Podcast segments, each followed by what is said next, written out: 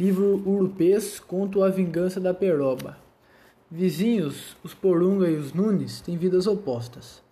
Os Porungas, família cheia de filhos homens trabalhadores, prosperam, enquanto o velho Nunes, que tem como filho o homem Pernambi.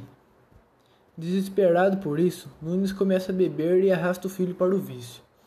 Um dia, um dia constrói um moedor de milho, pensando em aumentar seus rendimentos. No entanto, o moedor é feito com pau de feitiço, madeira que se vinga a todo o ato mal cometido à floresta, onde não funciona direito.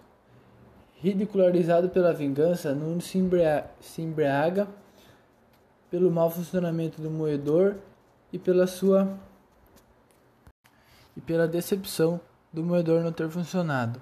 Ele e o menino se embriagam novamente, Porém, dessa vez, o menino bêbado cai na moenda, assim sendo morto. Ao descobrir que o filho, que o filho foi estralaçado pela máquina, Nunes destrói o, o moinho a machadadas.